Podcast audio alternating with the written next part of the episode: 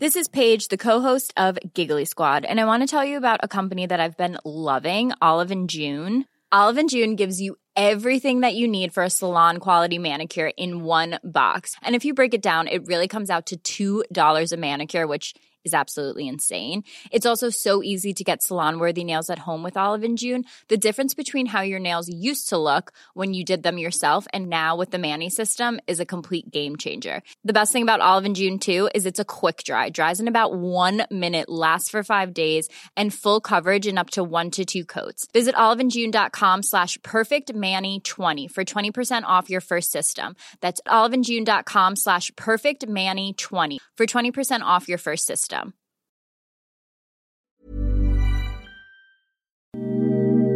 Ahora al aire, a la una, con Salvador García Soto. Un encuentro del diario que piensa joven con el análisis y la crítica. A la una, con Salvador García Soto.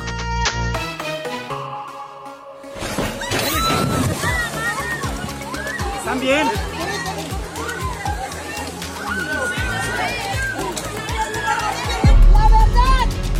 Exigimos la memoria, la justicia.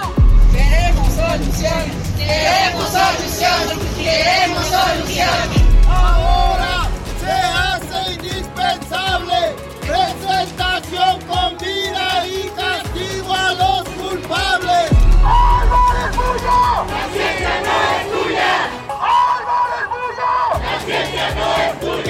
Que si hay tiro, claro que sí, sí, sí, sí. En política no se puede decir que nada es eh, irreversible.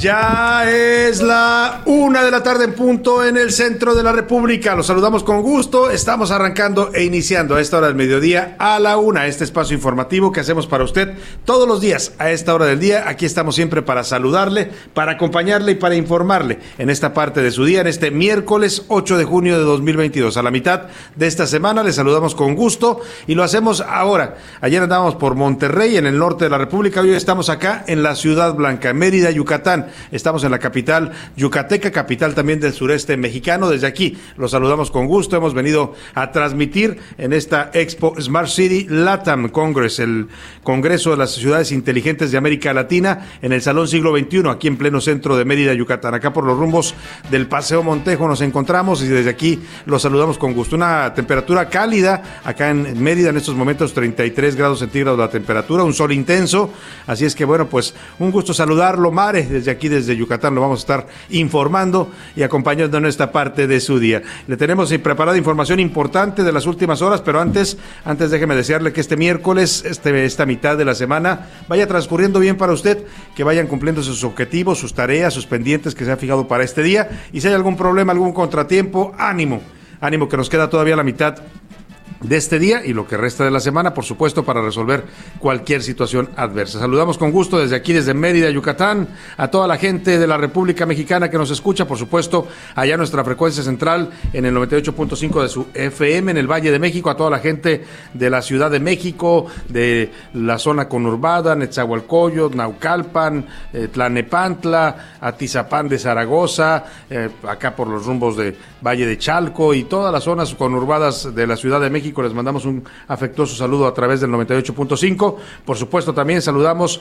a toda la gente de Monterrey, Nuevo León, donde anduvimos ayer allá comiendo chicharrón de la Ramos. Qué rico estaba todo por allá. Nos fuimos después al Cabrito, por supuesto. Y hoy, pues óigame, andamos en Mérida. Le vamos a hacer los honores, por supuesto, a la comida yucateca, que es una de las más espectaculares también de la mucha gastronomía que tenemos en nuestro país. Saludamos también a la gente de Guadalajara, Jalisco. Muchos saludos a la Perla Tapatía en el 100.3 de FM, a la comarca lagunera. Saludos también allá a esta zona del país, productiva, trabajadora, a la gente de Coatzacoalcos, Veracruz, allá en el Golfo de México, zona petrolera, a la gente de, la, de Oaxaca capital, también muchos saludos allá en el sur de la República, a Tampico, Tamaulipas, también volvemos al Golfo, a toda la zona del puerto de Altamira, de Ciudad Madero, al istmo de Tehuantepec, también en Oaxaca, a Tijuana, Baja California, allá en la frontera norte, muchos saludos a todos los amigos tijuanenses y cachanillas, a Tuxtla Gutiérrez, Chiapas, también en el sureste mexicano, y también, por supuesto, al otro lado del río Bravo, saludamos a las ciudades que sintonizan el Heraldo Radio, en McAllen y en Brosville, Texas, muchos saludos a los amigos tejanos, también a todos los paisanos que nos escuchan allá del lado mexicano, porque ya sabe usted, Brownsville y McAllen son dos ciudades hermanas de Reynosa y Matamoros, respectivamente. Así es que les mandamos también saludos a nuestros amigos de allá del norte de Tamaulipas y, por supuesto, a la gente de Now Media Radio San Antonio, en la gran, gran ciudad de San Antonio. Un abrazo fuerte para todos los que nos escuchan por allá en el territorio de la Unión Americana. Igual también hasta la zona de los Grandes Lagos llega la señal del Heraldo Radio, allá en Chicago, Illinois. Allá saludamos a toda la gente y los paisanos, muchos, muchos paisanos que hay viviendo una gran comunidad de mexicanos y latinos allá en Chicago. Y vamos a los temas que le tenemos preparados en este miércoles, desde acá, desde Mérida, al corral. Podrán meter al señor a la cabeza de vaca, como dicen por ahí, al corral. Bueno, pues la Corte, la Suprema Corte de Justicia de la Nación, la primera sala de la Corte, está por definir la situación del señor Francisco Cabeza de Vaca. Está programado para hoy, justamente a esta hora debe estar, debiera estar arrancando la sesión. Nos dicen que no, no ha comenzado, pero vamos a estar pendientes e informándole en una sesión donde se debe definir ya si el señor Cabeza de Vaca tiene o no tiene fuero. Estamos hablando, por supuesto, del gobernador de Tamaulipas y esto es importante porque después de la derrota electoral que sufrió el PAN y, por supuesto, el señor Cabeza de Vaca en las pasadas elecciones del 5 de junio, pues eh, vamos a ver cuál es su futuro, ¿no? E, importante lo que define la Corte porque de ello depende si Cabeza de Vaca sigue en la gubernatura hasta que termine su gobierno, que es por ahí del mes de septiembre de este año, o si ya no es eh, formalmente gobernador, se perdió el fuero y lo puede detener la Fiscalía General de la República que le tiene una orden de aprehensión. Vamos a estar hablando, por supuesto, de este tema. También los dimes y diretes. Oiga, el presidente López Obrador respondió a las críticas que le están haciendo legisladores estadounidenses. Ayer estuvimos comentando este tema. Lo acusan de respaldar a dictadores como los de Cuba, Venezuela y Nicaragua. Y ya les contestó el presidente a los republicanos que andan bravos, bravos contra el presidente de México.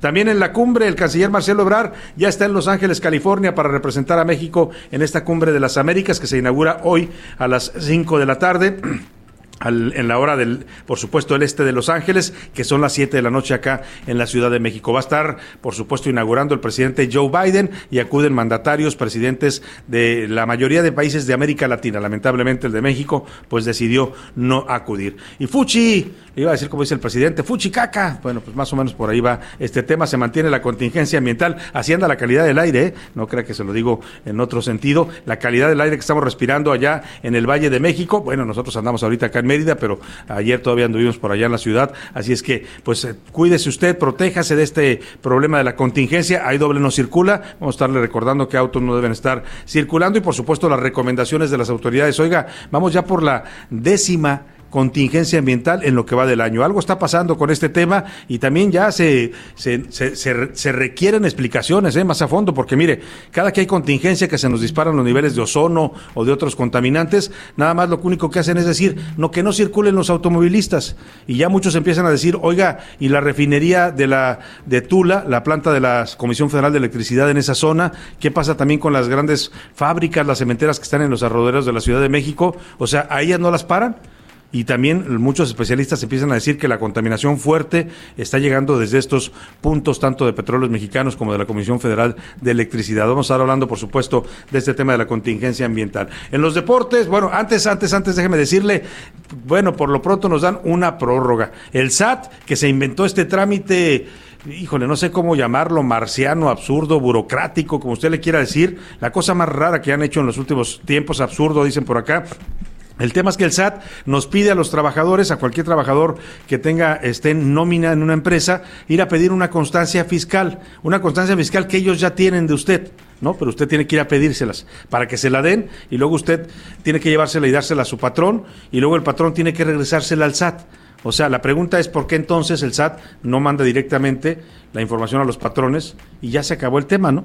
¿Cuál es el sentido de este trámite de la constancia fiscal que es necesaria para la nueva facturación 2.0 que le llaman? Vamos a estar hablando, por supuesto, de este tema y de esta prórroga que nos otorga el SAT. En los deportes, Caballo Dorado, se concretó la venta de los Broncos de Denver. El nuevo dueño pagó 4.6 billones de dólares. ¿Se imagina usted esa cantidad? Yo no alcanzo ni siquiera a imaginármela, ¿eh? Eso pagaron por el equipo de los, de los Denvers, de los Broncos de Denver, allá en la liga de la NFL. También es la cifra más elevada que se haya pagado por un club deportivo al momento, por cualquier club de cualquier tipo de deporte. Además, lo último del tema, Edinson Cavani eh, se va al Toluca y también la negociación entre Pachuca y las Chivas por un jugador, nos va a decir Oscar Mota de quién se trata. En el entretenimiento, Priscila Reyes nos va a contar por qué la intimidad de Madonna está al alcance de todos. Bueno, esto no es una novedad, ha estado desde los años 80 la intimidad de Madonna al alcance de todos, pero bueno, pues nos va a platicar ahora a sus 60 Priscila Reyes que anda haciendo la señora Madonna. Vámonos, si le parece. A las preguntas, no, a sus 60, claro, sí. Ya me, ya me reclamó por acá Priscila eh, que porque a los 60 de Madonna, que aclare, no a los 60 de Priscila, no, por supuesto, no. A los 60 de la señora reina del pop. Vámonos, si le parece, a las preguntas de este miércoles, de este día, para que usted, como siempre lo hace, debata con nosotros, comente, opine y juntos, juntos hagamos este debate sobre los temas públicos de este país. Esta es la opinión de hoy.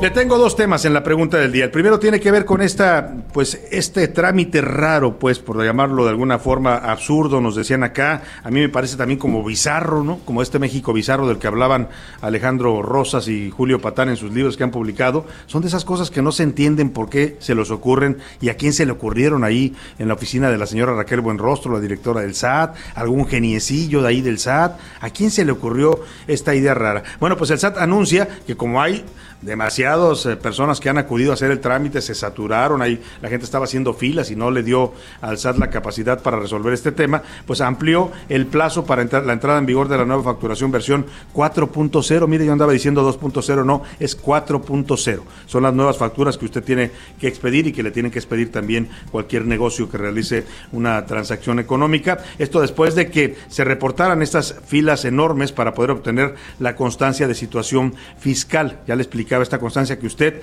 se la tiene que pedir al SAT. El SAT ya la tiene, pero se la va a dar a usted para que usted se la entregue a su patrón, para que su patrón a su vez se la regrese al SAT. Yo le quiero preguntar, ¿usted considera que esta medida, este trámite en general y el hecho de que lo estén eh, pues ampliando la prórroga, dándonos un poco más de tiempo, es algo bueno? es buena la prórroga, yo no he podido tramitar mi constancia y no sé ni siquiera cómo funciona la nueva facturación. No, está bien, yo sí me apuré, ya saqué mis trámites a tiempo, o de plano es un trámite burocrático que raya en lo absurdo. La segunda pregunta, el segundo tema que también está muy interesante, oiga, con todo este tema del Aeropuerto Internacional de la Ciudad de México, que lo han dejado caer, es una pena, de verdad, es un tema ya hasta de vergüenza que lleguen gentes de otros países y vean el aeropuerto que tiene la capital de la República Mexicana, cada vez más deteriorado, abandonado, sucio, eh, saturado, sin, sin orden en, las llegadas y salidas de pasajeros. Eh, bueno, y ya sabemos hoy que lo hicieron con toda la intención, ¿no? Le fueron reduciendo el presupuesto, reduciendo, perdóneme, y hasta que lo fueron asfixiando literalmente y lo están dejando caer. ¿Por qué? Pues porque quieren que vayamos a fuerzas al Aeropuerto Internacional Felipe Ángeles, ¿no? Pues es el capricho del presidente y ahí lo construyó, nos costó mucho dinero a los mexicanos. Es todavía muy difícil llegar al AIFA, esa es la realidad, pero bueno, pues nos quieren obligar a ir allá y en estas medidas el gobierno decidió que como la gente no, que no, está yendo al AIFA, pues había que reducir los vuelos en el AICM, el Aeropuerto Internacional de la Ciudad de México, ordenó por decreto que se redujeran los vuelos para que se traspasen algunos de ellos al AIFA, ¿no? Aunque no tenga conectividad, aunque todavía no haya vías de comunicación adecuadas para llegar, aunque usted se aviente más de tres horas a veces para llegar desde la Ciudad de México al AIFA, bueno, pues esto lo hicieron por por decreto, pues Aeroméxico, la principal aerolínea mexicana en estos momentos, anunció que va a impugnar ante el Poder Judicial, va a ir a los jueces para pues impugnar esta decisión de reducirle vuelos a la ICM que decretó el gobierno federal, con la cual pues pretenden obligar a las aerolíneas como Aeroméxico que vayan a fuerzas a volar desde la IFA. ¿Usted cree que en esta medida que está tomando, en esta acción, Aeroméxico actúa bien porque tiene derecho a defenderse como empresa y a pedir el amparo de la ley?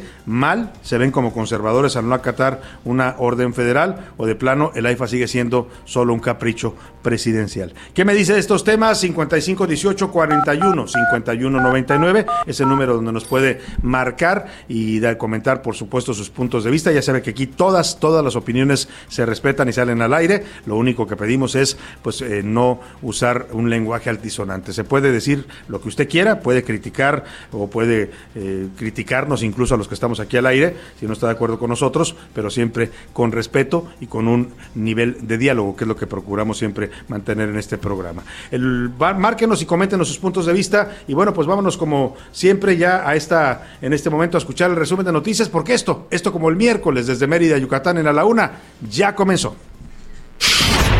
Al cielo. Las ventas internas de combustibles se dispararon durante mayo en Pemex al pasar de 210 mil barriles diarios a 354 mil por día durante mayo. ¿Cuántos más? Ahora fue la OCDE que recortó este miércoles el pronóstico de crecimiento para México en 2022 al bajarlo de 2.3% a 1.9%. Tras las rejas. El posible líder de una asociación internacional de pedófilos, identificado como Nelson N., fue ingresado al reclusorio Oriente la noche de este martes. Operativo. La madrugada de este martes, el gobierno de la Ciudad de México liberó todos los carriles del eje 1 norte del comercio ambulante. Bajo la lupa. La Audiencia Nacional de España citó al consejero delegado de la empresa de software israelí NSO Group para que declare como testigo en una causa abierta sobre el espionaje a políticos españoles con el programa Pegasus. Una de la tarde con 15 minutos y vamos a la información en este miércoles. Oiga, le decía que está previsto que la Suprema Corte de Justicia debata hoy, discuta y vote el asunto del fuero constitucional del gobernador de Tamaulipas. Estamos hablando del señor Francisco García Cabeza de Vaca, un asunto que lleva ya pues más de un año y medio casi dilucidándose en el país. Eh, hace más o menos un año, poco más, la, en la Cámara de Diputados Federal votó por mayoría el desafuero del gobernador Cabeza de Vaca. Dijeron que ya no tenía fuero constitucional y que podía ser detenido por la Fiscalía General de la República, que le imputa, eh, creo que son dos delitos o tres delitos del orden federal. Entre ellos hablan de operaciones con recursos de procedencia ilícita, de desvío de recursos, de enriquecimiento ilícito. Bueno, pues la Cámara Federal dictó su fallo y dijo que el señor ya no tenía fuero, pero salió el Congreso local, que además está, estaba dominado o está dominado todavía por la mayoría del PAN, el partido al cual pertenece Cabeza de Vaca, y dijo, no, no, no, momentito. O sea, ustedes podrán decir misa allá en el Congreso Federal, pero acá en el Congreso local nosotros decimos que el gobernador sigue teniendo fuero.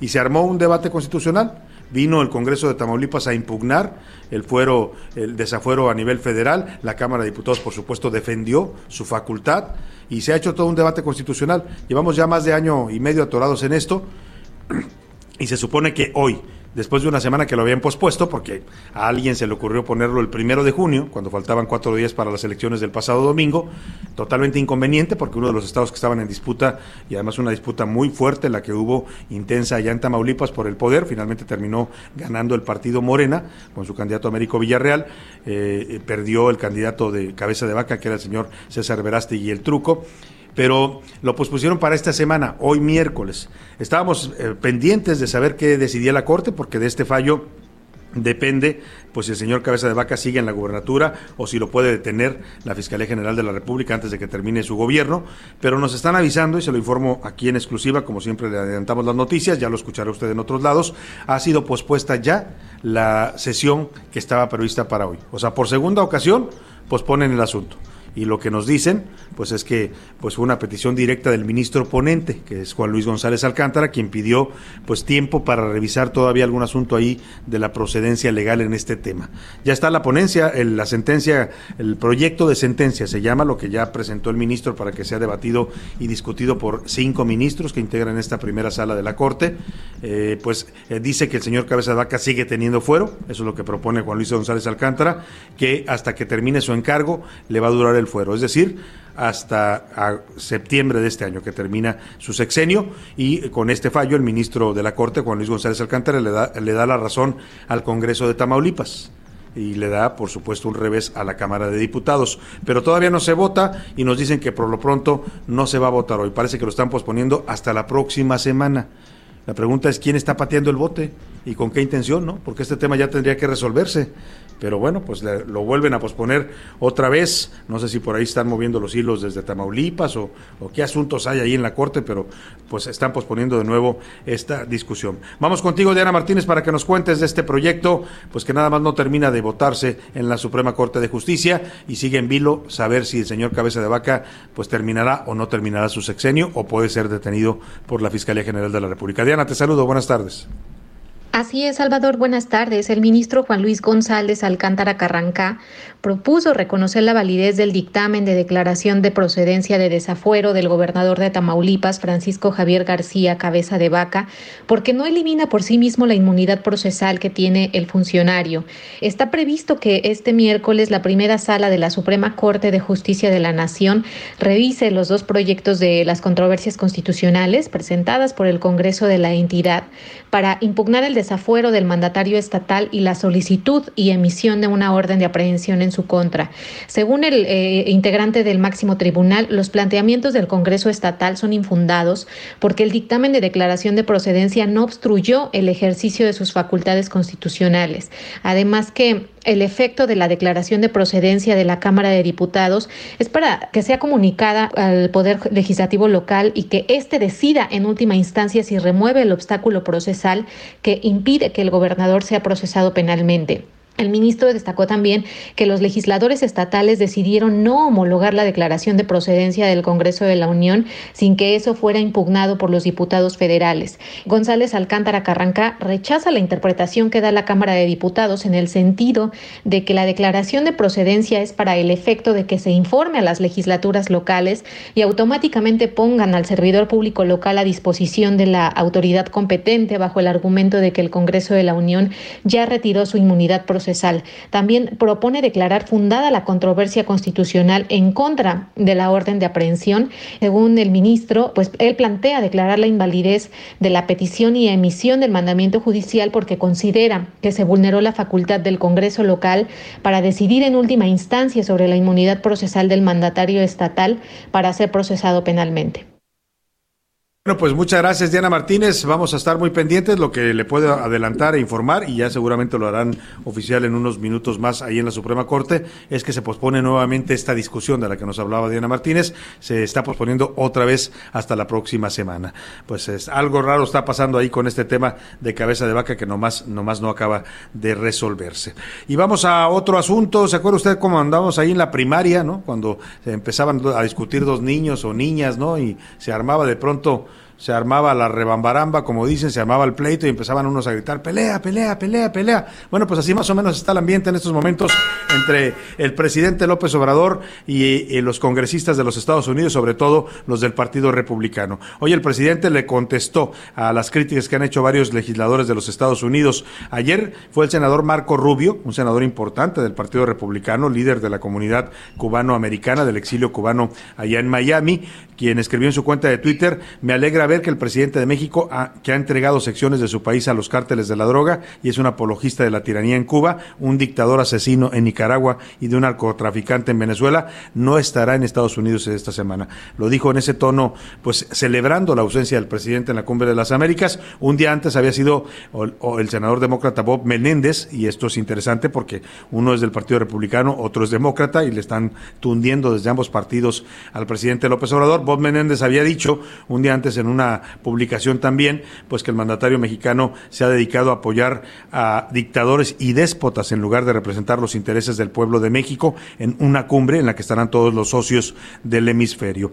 Hoy el presidente López Obrador emplazó a los dos senadores bueno, se refirió en particular al, a Marco Rubio, a este senador cubano, y también a Ted Cruz, que es otro senador de origen cubano, a que le presenten pruebas sobre los señalamientos de que tiene un pacto con el narcotráfico. Sobre Ted Cruz dijo en particular que él sí tiene pruebas, o sea, que el presidente de México tiene pruebas de que al senador, si es senador o es, es, representante Ted Cruz, de que a Ted Cruz, este congresista estadounidense, le han dado dinero los que están a favor de la fabricación de armas. Es senador también de Estados Unidos, Ted Cruz, y el presidente lo acusa de estar recibiendo sobornos, escuche usted, de los fabricantes de armas en Estados Unidos. Yo le digo al señor Ted Cruz, a Marco Rubio, pero también al otro, a los dos, que presenten pruebas, porque yo sí tengo pruebas de que el señor Ted Cruz, senador de Texas, de origen hispano, que obtiene sus votos por los hispanos, yo lo emplazo a que presente las pruebas de lo que está diciendo, porque yo sí tengo pruebas de que a él le han dado dinero los que están a favor de la fabricación de armas en Estados Unidos. bueno, pues así como dicen los niños en las escuelas, pelea, pelea. El presidente contestó fuerte, ¿eh? porque además está haciendo una acusación dura también, así como a él lo acusan allá en Estados Unidos de tener vínculos con el narcotráfico eh, o de entregarle partes del territorio mexicano al narcotráfico, pues el presidente López Obrador acusa que el señor Ted Cruz, y dice tener pruebas, de que recibe sobornos de la industria armamentística. Ya le contestaron, eh, ya le contestaron en Twitter, escribió Marco Rubio, un presidente que tiene palabras duras para líderes democráticamente electos en Estados Unidos, pero elogios para un dictador en Nicaragua, un narcotraficante en Venezuela y una tiranía marxista en Cuba. Por otra parte, el secretario de Estado Anthony Blinken del gobierno de la Casa Blanca comentó este martes que la libertad de prensa en América Latina enfrenta desafíos y cuestionó particularmente los asesinatos de periodistas en México.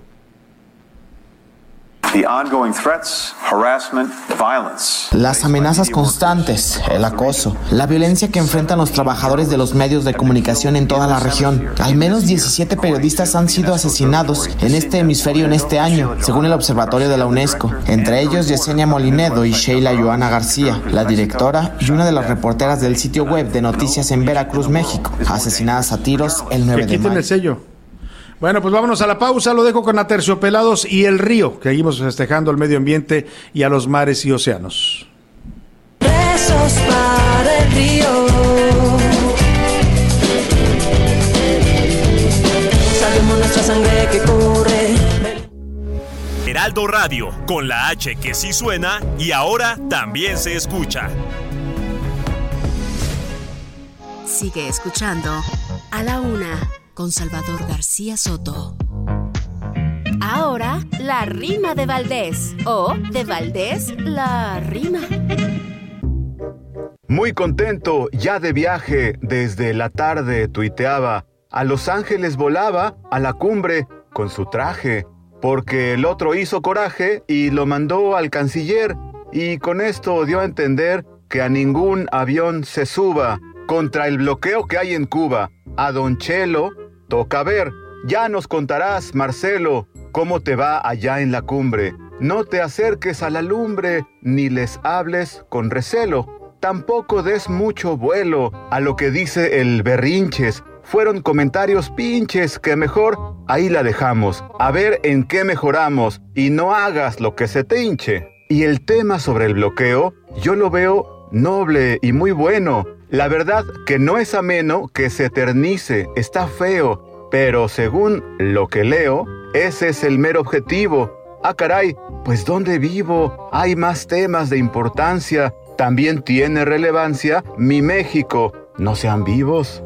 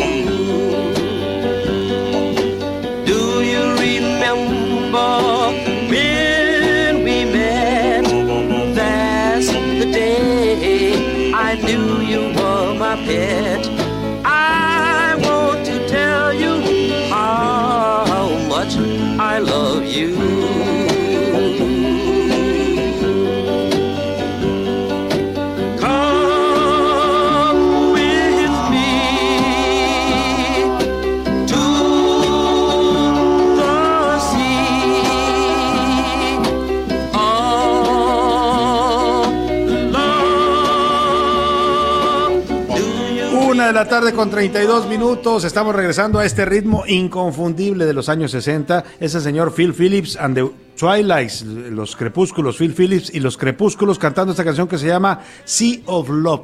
Es canción, una canción totalmente de amor, Mar de Amor, de 1959, que compara al amor con la inmensidad del mar. Qué bonita imagen. Y bueno, con esto seguimos aquí en A la Una. Tenemos más, mucho más para usted.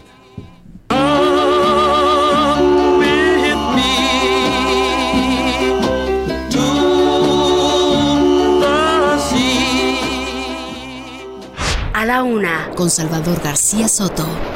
Y oiga, el canciller Marcelo Ebrard ya está en Los Ángeles. Ayer viajó a la ciudad de Los Ángeles, California, para participar como representante de México en la Cumbre de las Américas, luego que el presidente López Obrador pues no quisiera ir. Prácticamente no fue porque no quiso, le insistieron, lo invitaron, estaba confirmada su presencia y de pronto dijo que no, porque no estaban invitando a todos los países de América Latina. Una oportunidad me parece desperdiciada por el presidente, pues para haber llevado este discurso de inclusión, que es un discurso válido, decir, pues tenemos que cambiar la forma de relacionarnos en el continente americano, la política estadounidense hacia América Latina, pero pues lástima que no lo fue a decir allá, sino que mandó a un representante. Y también importante porque sabe que los paisanos allá en Estados Unidos estaban ya eh, pues esperando la presencia del presidente López Obrador. Ir a Los Ángeles es como si fuera usted una ciudad de México.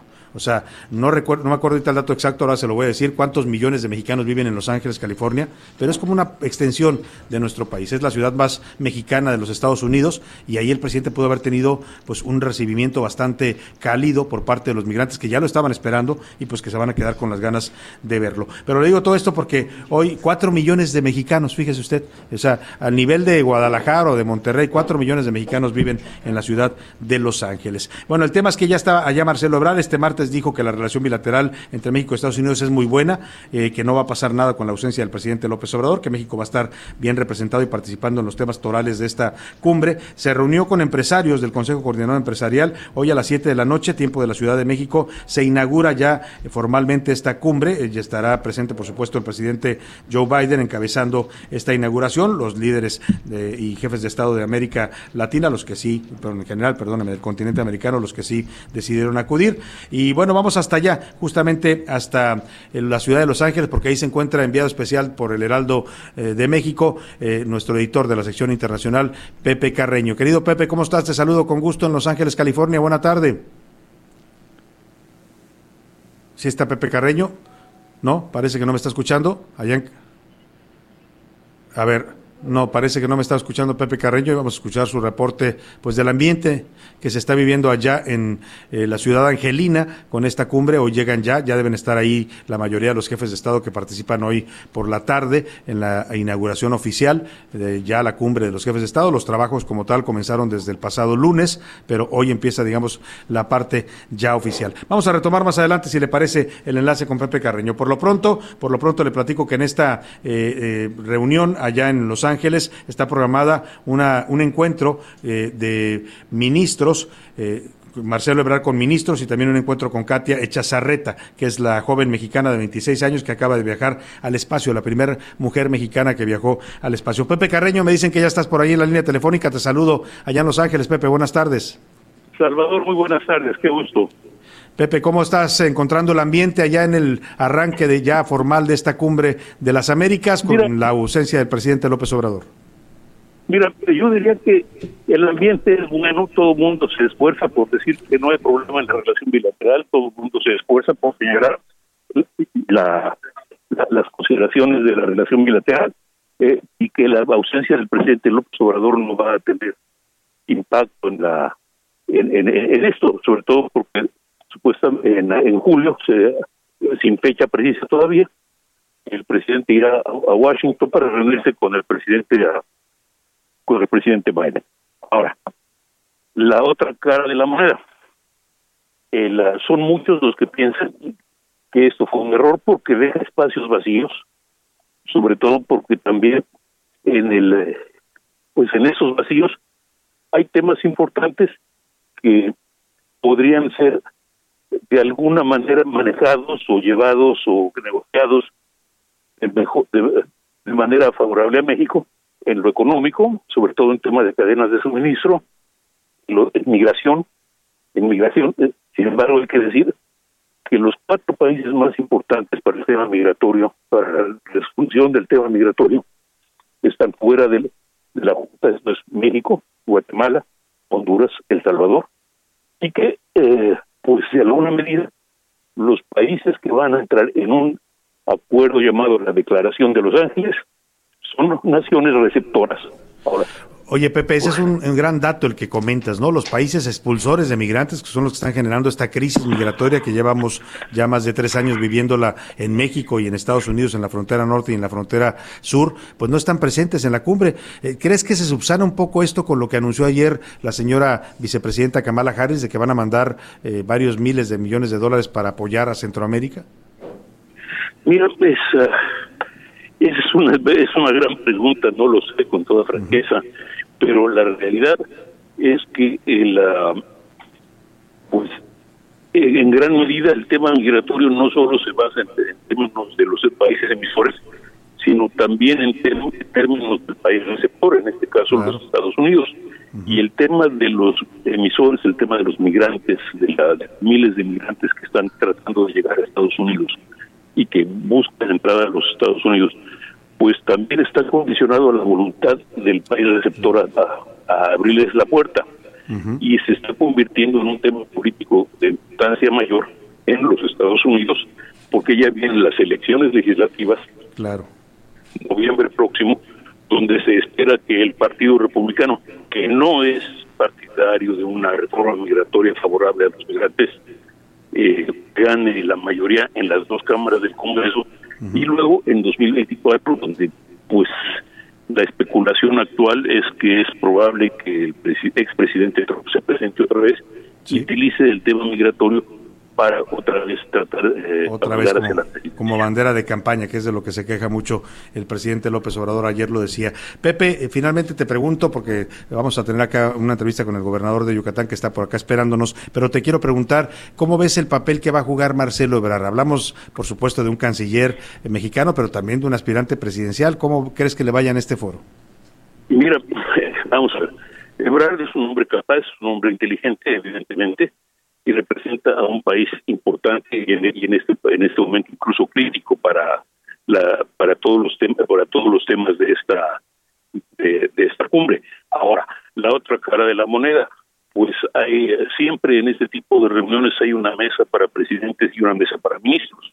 No le estoy haciendo el feo ni le, ni le quito méritos a pero él no puede estar en la mesa de los presidentes a menos que Biden lo invite si lo quiere invitar lo invitan o no, han dicho que están contentos con la presencia de Marcelo Ebrard en la Casa Blanca, que les parece uh -huh. suficiente para representar a México, pero bueno, vamos a estar muy pendientes de lo que suceda allá. Pepe Carreño, y por supuesto estaremos siguiendo tus entregas y tus análisis acá en el Heraldo de México. Los puede usted leer también a Pepe Carreño con sus columnas y sus colaboraciones en este en esta cobertura que está haciendo de la Cumbre de las Américas a través del heraldo.com.mx y por supuesto escucharlo aquí con nosotros en el Heraldo Radio.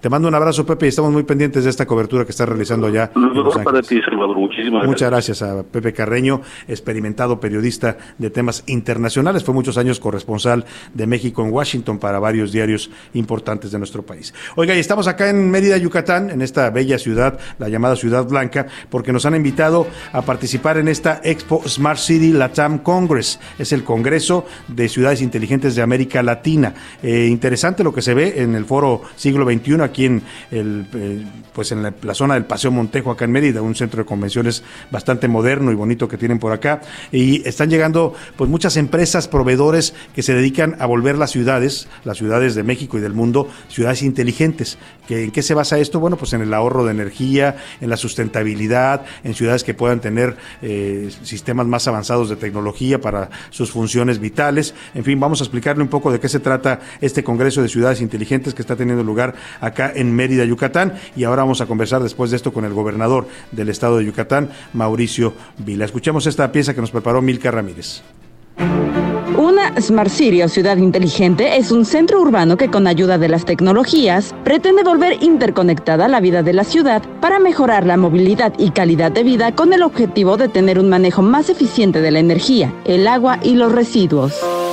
Una Smart City tiene seis características principales. Conexión 24/7. Así se puede estar alerta de posibles accidentes o fallas en el transporte público, además de mantener informada a la ciudadanía en tiempo real sobre temas relevantes. Movilidad eficiente. Se prioriza un buen sistema de transporte público para la disminución de emisión de gases y ofrecer una mejor movilidad. Infraestructura. En estas ciudades se integran todos los servicios como restaurantes, hospitales, escuelas y mercados.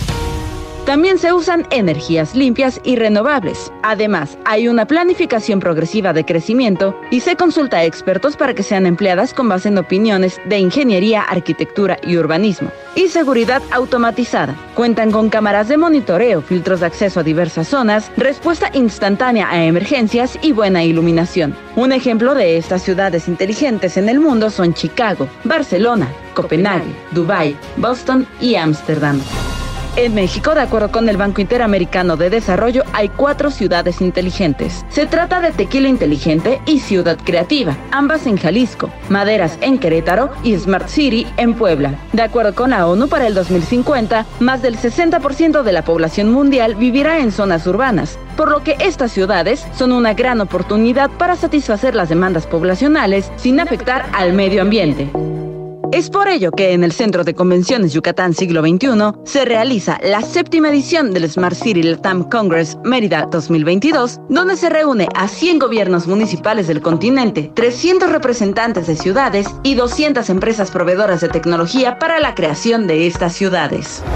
Para A la Una con Salvador García Soto, Milka Ramírez. De eso se trata este tema, este tema de las smart cities o ciudades inteligentes, que es una tendencia en el mundo. ¿eh? México tiene ya varias ciudades eh, que se están convirtiendo en ciudades inteligentes. Mérida, Yucatán está en ese proceso de ir acreditando ya ser una ciudad inteligente. Y bueno, hemos venido hasta acá y no podemos dejar de conversar con el gobernador de este estado, el estado de Yucatán, el señor Mauricio Vila. ¿Cómo está, gobernador? Qué gusto tenerlo por acá. Bien, encantados de que estén aquí en, en Mérida, en Yucatán. Salvador, un gusto estar contigo y con todo tu auditorio. Pues, eh, ¿cómo ve este tema de las ciudades inteligentes? ¿Qué tanto se ha avanzado acá en Yucatán en ese asunto en, en la capital? Pues mira, estamos muy contentos porque eh, Smart City no es eh, está hecho por FIRA Barcelona. Ellos hacen un evento mundial al año que lo hacen en Barcelona. Y luego hacen eh, eventos regionales, no el de Oceanía ha sido en Sydney, el de Asia en, en Tokio, hacen uno en Estados Unidos. Y el que se está haciendo en Latinoamérica es Mérida, es el tercer año consecutivo que somos sede. Y pues para que tengas una idea, pues este es el evento donde cualquier gobernante, cualquier empresa, cualquier persona que quiera aspirar a tener una ciudad inteligente tiene que estar. ¿Por qué? Porque aquí, mira, tenemos ahorita más de 100 alcaldes de, todo, eh, de toda Latinoamérica. Tenemos alcaldes de Brasil, por supuesto, de México. Tenemos alcaldes de Argentina, en fin, de todos los países de Latinoamérica. Tenemos más de 200 empresas dedicadas a este tema de tecnologías eh, de la información de ciudades inteligentes. Tenemos más de 250 speakers que van a estar compartiendo las últimas tendencias, los mejores casos de éxito.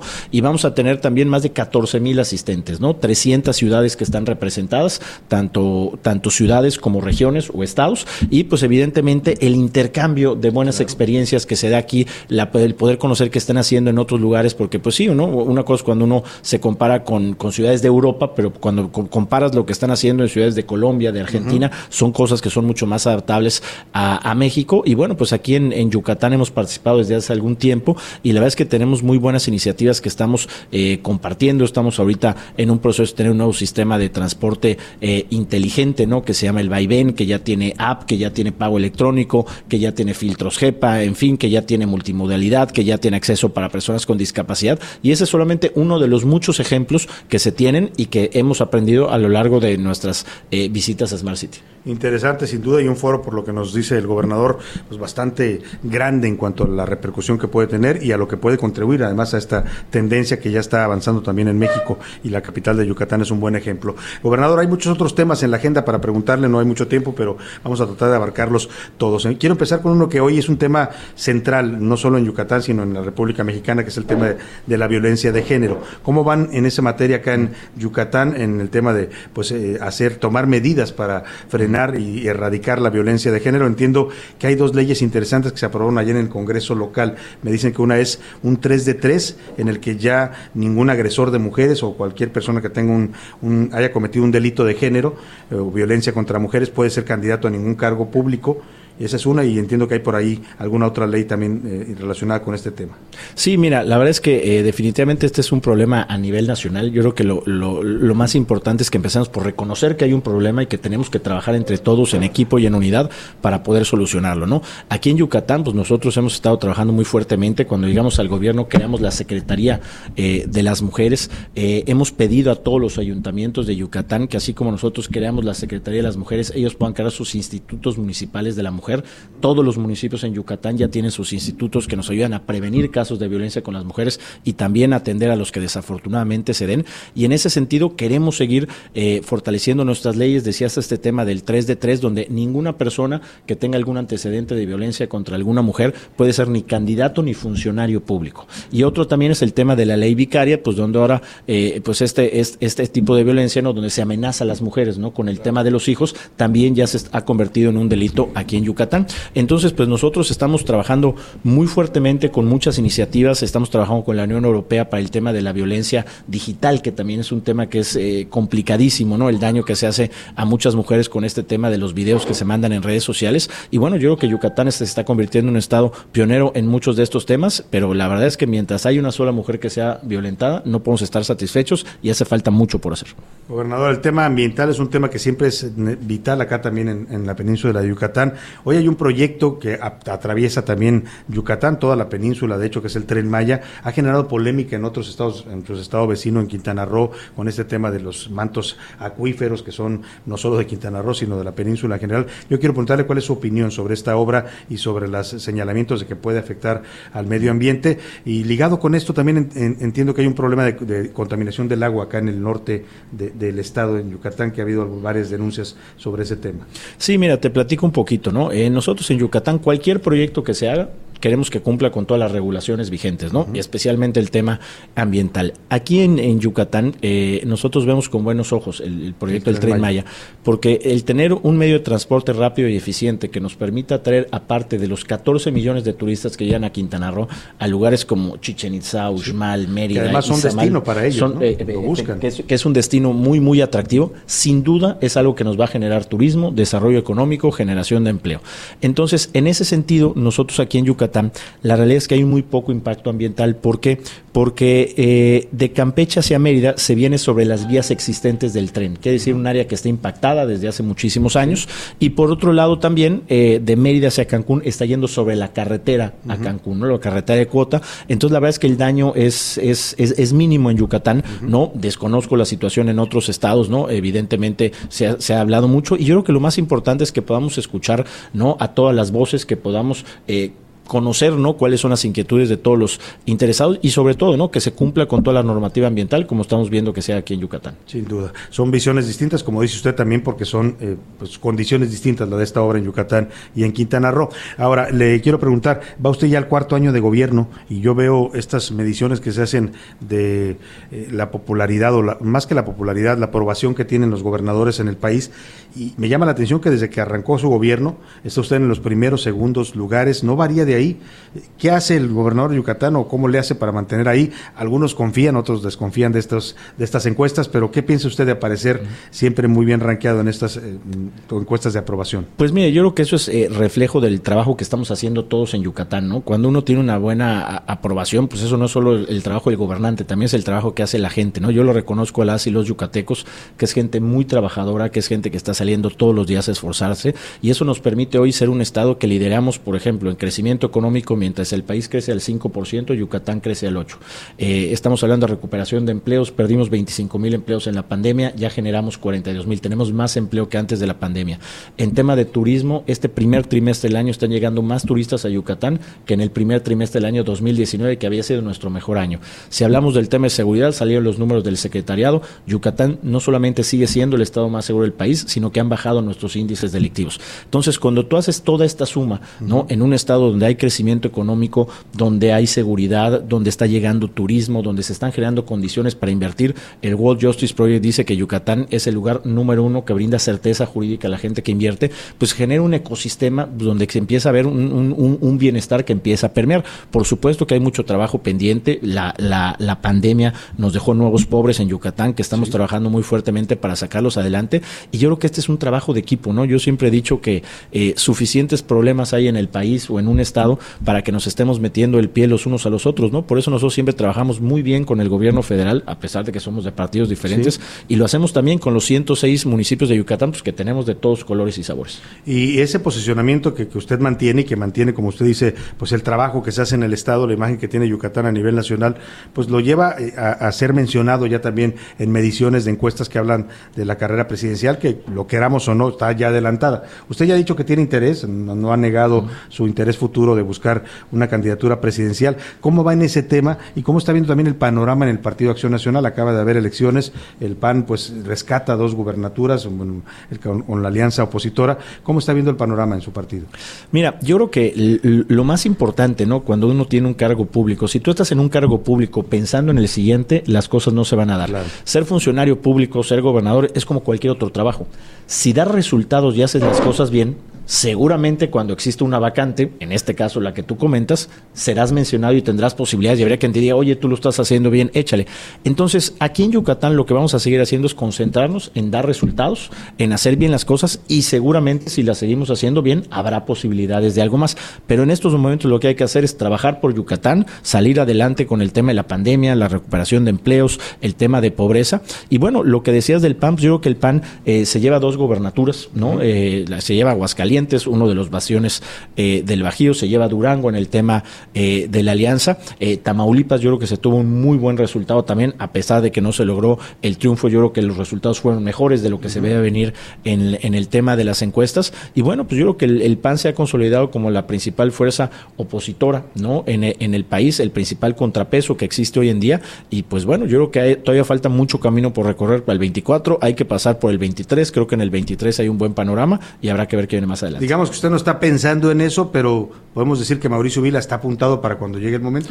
Pues ¿Y yo se lo- dan las condiciones. Yo lo que te diría es que estamos enfocados en dar resultados y que cuando uno da resultados en su trabajo y lo hace bien, siempre tienes posibilidades. Sin duda alguna, y usted sin duda las tendrá, porque hoy, cuando uno ve el panorama panista, pues no hay muchas figuras que destaquen como lo hace el gobernador de Yucatán. Así es que le, le agradecemos mucho, gobernador, el tenerlo aquí, el visitarnos en este, en este foro tan A- importante. al contrario, Salvador, aprovechar nomás para invitar a toda la gente que nos escucha a partir de tu espacio a visitar Yucatán. Ahorita nos vamos a ir a comer seguramente una rica cochinita Sin pibil duda. y no se las queremos antojar, pero les surge. Vénganse a Yucatán y a Mérida, que está precioso, y todos los alrededores, por supuesto. Gracias, gobernador. Me voy a la pausa y regreso con más para usted aquí en A la Una. A la una, con Salvador García Soto. En un momento regresamos. Ya estamos de vuelta con A la una, con Salvador García Soto.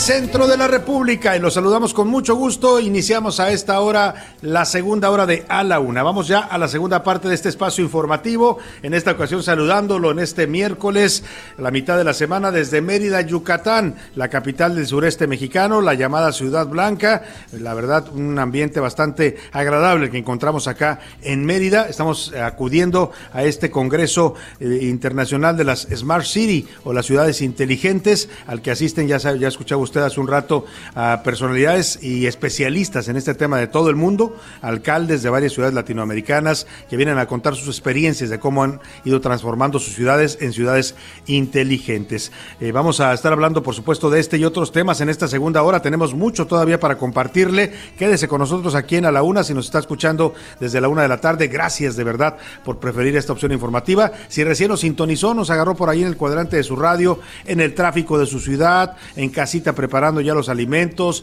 en la oficina, en, cualquier lugar que nos está escuchando, le saludamos con mucho gusto. Yo soy Salvador García Soto y a nombre de todo este equipo de profesionales que me acompaña, le doy la bienvenida a este espacio. Tenemos más, le decía, más temas que le voy a compartir en un momento más, entrevistas, historias, noticias, pero antes hemos regresado con de la pausa con esta música de Maná, este grupo mexicano que canta Cuando los ángeles lloran. Es una canción que habla sobre el asesinato del activista y ambientalista brasileño Chico Méndez, que defendía la selva del Amazonas y fue asesinado en 1988. Eh, culparon de su asesinato a los terratenientes de esta zona que querían evidentemente pues acabar con la selva mientras él la defendía. Entre los acusados de este crimen estuvo el terrateniente Darly Alves de Silva y uno de sus 21 hijos, Darcy Alves Pereira. Eh, así le cantaba Maná a este activista que defendió el Amazonas a costa de su vida.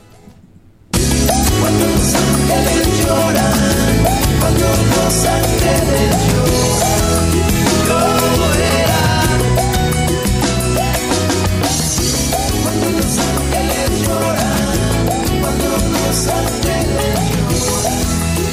Seguimos, seguimos aquí en la Una. Esta semana estamos escuchando música que tiene que ver con la defensa precisamente del medio ambiente. Hay gente que da su vida por estos casos, ¿eh? el caso de Chico Méndez en Brasil, pero en México también tenemos varios. Ha habido varios ambientalistas eh, que defienden los bosques mexicanos que han sido asesinados por el crimen organizado, evidentemente, y por las bandas eh, de tala ilegal. Eh, hay otros eh, pues que han sido perseguidos, encarcelados, en fin, todo un tema la defensa del medio ambiente en un mundo que está pues precisamente pendiente de un hilo por el cambio climático. Le tengo más temas en esta segunda hora, temas importantes. Oigan, allá en Jalisco, a todos los amigos que nos escuchen, cuidado, el- se reportó ya eh, un primer caso de viruela del mono en Puerto Vallarta, Jalisco. Se trata de un turista que llegó proveniente de los Estados Unidos, antes había estado en Alemania, y ¿sabe qué? El hombre fue detectado y confirmado el diagnóstico de viruela del mono, lo internaron en una clínica de Puerto Vallarta, se escapó de la clínica y así,